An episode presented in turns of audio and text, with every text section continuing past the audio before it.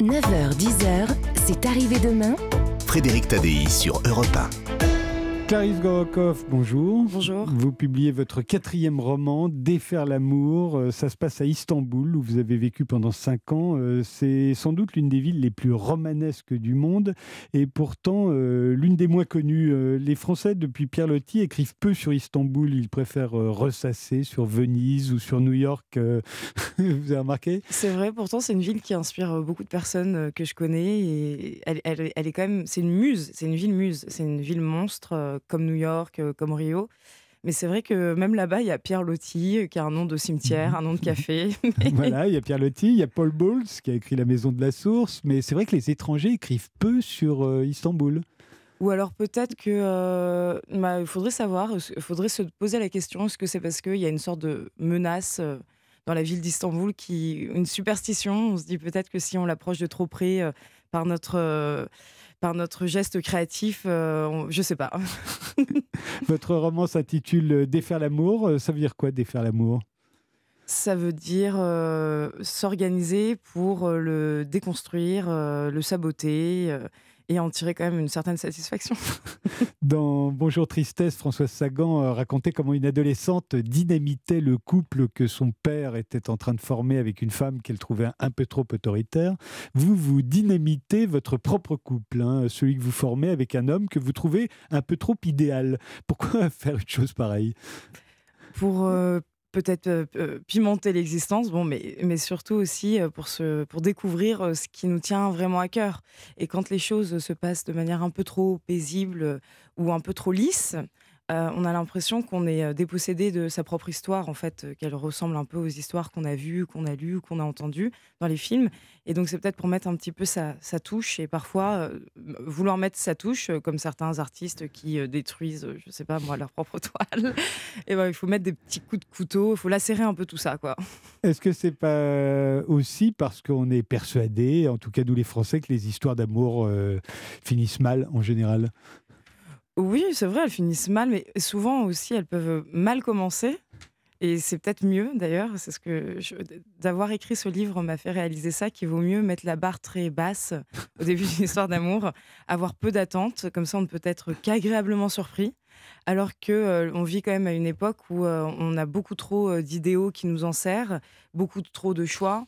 On croit encore que que décider c'est tuer par étymologie, alors qu'en fait on pourrait tout à fait réussir à dessiner, écrire une histoire qui a plusieurs niveaux de, enfin, sa propre complexité, sans être ni idéale ni maudite. Mais on est encore un petit peu pris dans cette espèce de dialectique où les choses doivent se passer d'une certaine manière parce que on a été nourri aussi dans notre enfance à l'amour, le grand amour qui doit nous tomber dessus. Et si ça ne nous tombe pas dessus, il faut qu'on s'échine à le trouver, sinon on a raté sa vie.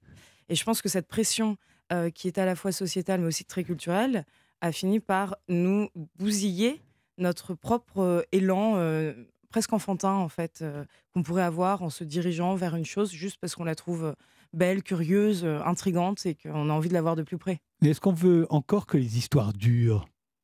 Alors moi je ne suis pas on, déjà que j'ai du mal à savoir qui je suis. je peux pas parler pour tous les Français, encore moins pour tous les humains. Mais j'entendais votre génération, parce que les, les parents ont tendance à penser qu'aujourd'hui, on ne veut plus que les histoires durent, euh, on veut des histoires d'amour jetables, comme on porte des, des vêtements jetables. Oui, mais c'est peut-être pas tant pour les jeter que pour euh, cette frénésie de. euh, alors ju- justement, je- j'essayais de ne pas dire consommer, mais de découvrir une pluralité de possibilités. Moi, par exemple, je suis persuadée que euh, quand on, dans une histoire d'amour, on peut se découvrir euh, soi, mais euh, il y a plein de facettes de nous qu'on va pas tellement pouvoir exprimer puisque l'autre nous voit d'une certaine manière. Et donc, euh, bon, je pense que vous êtes mieux placé que moi vu la longévité de votre couple, et moi j'ai rarement dépassé un an. Mais en fait, comment, comment exprimer toutes les facettes de notre personnalité si on est toujours vu par le, le même regard et euh, la même projection qui est braquée sur nous? Et je pense qu'aujourd'hui, on se dit bah, peut-être que de plus en plus d'individus se disent non pas le polyamour, mais euh, l'amour étant une possibilité d'exprimer qui on est. Plus je vais avoir d'histoires d'amour, plus je vais découvrir en fait la complexité de mon être. Oui, c'est frappé au coin du bon sens, effectivement. Euh, dans, les, dans, les, romans qui racontent une histoire d'amour, l'autre est toujours plus ou moins un mystère, un obstacle, un problème. Euh, euh, ici, le mystère, c'est vous, puisque cette histoire vous est arrivée, en tout cas, vous la racontez comme si elle vous était arrivée. c'est vous qui constituez un obstacle. Est-ce que vous savez pourquoi? Alors ça, c'est une vaste question. Je ne sais pas si je devrais m'allonger sur un canapé pour y répondre, mais oui, ce qui est vrai, c'est que le mystère, c'est, euh, je pense, le, le point d'achoppement euh, et le, enfin, on va dire euh, l'étincelle des deux silex. S'il n'y a pas de mystère, il ne peut pas y avoir d'étincelle. Mais ensuite, comment préserver ce mystère si, bon, j'ai peur de dire des grosses généralités sur l'amour, mais moi, ce qui m'intéresse le plus dans l'amour et dans l'existence en général, c'est le mystère, c'est la dimension du mystère. Et je trouve que l'amour est un territoire où le mystère est censé être inépuisable. Et quand il s'épuise sous nos yeux, euh, c'est très triste. On se sent impuissant et on se dit, euh, en fait, c'est banal, quoi. Mais il peut y mais je pense quand même que la banalité et le mystère peuvent cohabiter, notamment dans le quotidien. Le, contrairement à ce qu'on pourrait se dire, le quotidien regorge de mystères. c'est vraiment le, mystère de l'ordinaire, de la phénoménologie, les objets posés ici ou là, une manière d'utiliser un espace, même très trivial comme les toilettes ou la, cuisine, le frigidaire.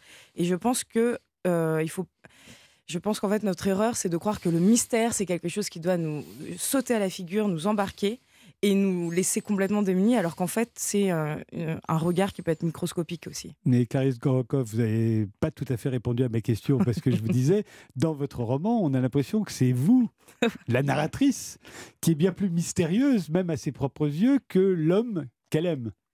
Oui, c'est vrai. Alors peut-être qu'on peut qu'on vit des histoires d'amour pour essayer de creuser son propre mystère. Oui, c'est une des réponses effectivement possibles. Euh, euh, votre homme idéal, il est quand même très jaloux hein, et, il l'explique d'une certaine manière. Il dit que les Turcs euh, des classes socio-économiques élevées préfèrent être avec des Européennes qu'ils trouvent plus libérées. Mais en même temps, elles ont eu beaucoup d'amants et ne s'en cachent pas et ça leur fait un peu peur et ça devient une obsession. Oui, tout à fait. Alors ça aussi, c'est une sorte de dynamique propre au désir, c'est-à-dire que ce qui nous attire nous fait peur, nous réduit, nous met en insécurité. En même temps, c'est aussi ce qui nous procure une certaine adrénaline, donc on, a envie que ça... Là, dans cette histoire d'amour, c'était vraiment la dynamique classique de la jalousie qui, quelque part, est nourrie de toutes parts. C'est-à-dire que celui qui est jaloux s'en veut d'être jaloux, on se trouve pitoyable quand on est jaloux. Euh, en même temps, ça devient sa seconde peau. Euh, c'est comme ça qu'il arrive à, stimuler son, désir et à écrire euh, la dramaturgie de cette histoire. Et l'autre, à savoir moi, j'étais à la fois, comment dire, offusquée par cette jalousie et en même temps, peut-être que j'y trouvais une certaine complaisance parce que je me disais, tant qu'il est jaloux, il est braqué sur moi. Je suis l'objet de son obsession. Donc, en fait, c'est très flatteur. C'est horrible et très flatteur. Dans des dimensions beaucoup plus dramatiques, c'est la femme battue. J'ai déjà entendu un témoignage qui m'avait sidéré d'une femme qui disait, parce qu'on se demande souvent pourquoi elle reste alors qu'elle s'en prend plein la tronche. Et en fait, cette femme me disait, euh, avec une honnêteté vraiment déconcertante, mais en fait, à chaque fois que je, le je sentais ses gestes se s'abattre sur moi, euh, je savais que quelqu'un s'intéressait à moi. Enfin, c'était là, je veux pas déformer ses propos, mais dans la jalousie, il y a un petit peu de ça aussi. Le pire quand on est jaloux aujourd'hui, c'est qu'en plus, euh, toutes les technologies deviennent des outils de surveillance. Euh, on espionne le téléphone portable de l'autre, son ordinateur, ses réseaux sociaux. Euh, autrefois, on était des pages blanches. Euh, aujourd'hui, on garde toujours avec soi son petit tas de secrets comme un journal intime que l'autre peut exiger de consulter à tout moment. Oui, même s'il n'a pas le droit d'exiger de, le consulter, on sait que ça existe exactement. C'est, comme vous avez très bien dit, un petit tas de secrets dont on, on, tourne tous un petit peu autour de ce tas de secrets. On sait un peu comment s'en approcher, mais on sait qu'on ne devrait pas aussi.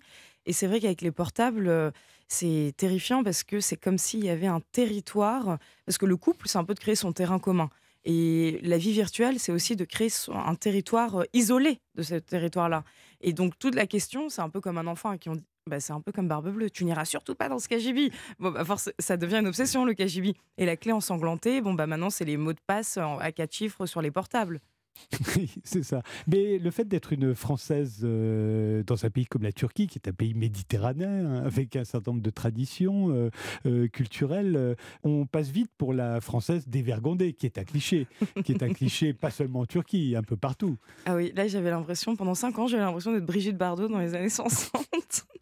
Euh, ça, c'est assez fascinant encore aujourd'hui. Mais ça dure encore aujourd'hui. Mais même à New York, euh, là, en fait, je ne sais pas d'où ça vient, c'est très étonnant. Pas que le côté dévergondé, mais le côté, euh, une certaine liberté, un affranchissement, je pense que c'est ça. Oui, les Françaises sont des affranchies. Ouais. Elles font le mur, quoi. Pourtant, je suis la plus affranchie de toutes mes copines. Hein. Donc, comme quoi, ça n'est pas très, une caractéristique nationale. Pourquoi est-ce que ça perdure? Peut-être parce que c'est aussi ce qui est encore véhiculé dans les films, je sais pas, les James Bond Girls. Non, non, je crois que c'est. En, plus, je pense que c'est très éloigné de la réalité. Parce que, Et que la plupart des femmes, un peu partout dans le monde, se sont affranchies elles aussi d'un certain nombre de oui, contraintes. Tout à fait. Et même à Istanbul, où il y a quand même une société très, ce qu'on appelle les Turcs blancs, euh, bon bah les, jeunes femmes que je fréquentais quand j'étais, euh, je veux dire, elles, elles, attendaient pas que je leur donne des leçons de, de non, légèreté. En général, elles ont fait leurs études à New York ou à mm. Genève. Euh, elles sont blondes et elles sont exactement comme des Françaises. Tout à fait. Et pourtant, le mythe de la Française perdure. C'est quand même étonnant. Hein. Quand on vous lit Clarisse Gorokoff, on se dit que le couple c'est une utopie utopie dans le sens euh, bah, un idéal euh, inaccessible Un peu, oui. Bah, je me dis ça aussi, donc euh, peut-être que j'ai bien réussi à, faire passer mon message. Et que la jalousie, c'est son plus terrible ennemi, parce qu'elle peut détruire n'importe quel couple. Alors, comment s'en faire une amie? La jalousie? Oui, puisqu'on est, on a tous ce problème. La jalousie ne peut être qu'une ennemie parce qu'en fait, elle atteste de tellement de choses dramatiques. Bon, ça va être aussi très cliché de dire ça, mais le manque de, confiance en soi donc, et en l'autre, une forme de, euh, vulnérabilité euh, qui, qui ne peut absolument pas se transformer en force. C'est vraiment mettre sa, sa, relation sur une zone minée, en fait. Alors que je pense, je pense que sur le plan sexuel, ça peut être une source de, de jeu, de, ça, ça peut être une dynamique à part entière qu'on voit d'ailleurs dans les films. Oui, de plus en plus. Défaire l'amour, c'est le titre de votre roman, euh, Clarisse Gorokoff. Il est paru chez Robert Laffont. Merci d'être venu en parler aujourd'hui sur Europe 1.